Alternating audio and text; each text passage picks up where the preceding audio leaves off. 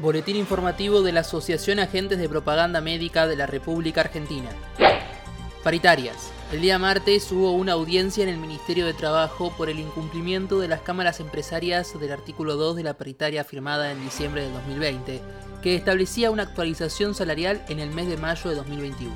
En pos de ir encontrando caminos que nos permitan una discusión más productiva, se llevará a cabo una reunión la semana próxima en la sede del sindicato y el día 26 en el ámbito del Ministerio de Trabajo.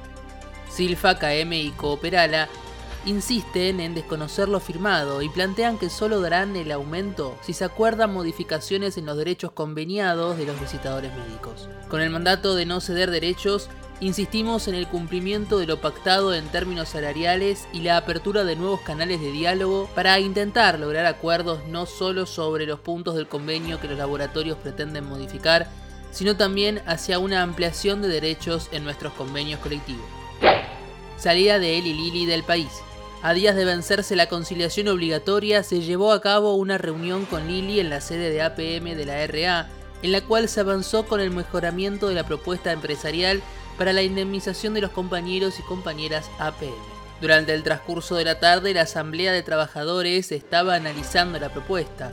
Cabe destacar que el día 30 Lili finalizó su actividad en la mayoría de los países de Latinoamérica. Gracias al conjunto de la organización gremial en nuestro país, continúan las negociaciones con el laboratorio para llegar al mejor acuerdo para los visitadores médicos. Asimismo, continúan las tratativas con RAFO para lograr la reincorporación de la mayor cantidad de compañeros y compañeras que quedaron sin fuente laboral. Precios de medicamentos. Mientras que en los portales de noticias nacionales financiados por la industria farmacéutica se justifica la salida de Lili como consecuencia de la brecha entre el precio de venta de los medicamentos a obras sociales y su precio de lista, el mismísimo presidente de los Estados Unidos está promoviendo acuerdos con la industria farmacéutica para bajar los precios del plan Medicare. Según el plan de Joe Biden, las farmacéuticas que suban sus precios más rápidos que la inflación deberían pagar una multa y el gobierno debería imponer un tope firme a la cantidad que los pacientes de Medicare pagan de su bolsillo por sus medicamentos cada año. Entre las empresas que más aumentaron sus precios en Estados Unidos se encuentran Pfizer, AstraZeneca y Lilly. La pérdida de fuentes de trabajo de nuestros compañeros no está ligada a los argumentos esgrimidos por la industria farmacéutica, sino a estrategias comerciales de concentración en productos de alto costo que le permitan maximizar sus ganancias con menos volúmenes de unidades vendidas. Rechazo a los dichos del presidente de la UIA.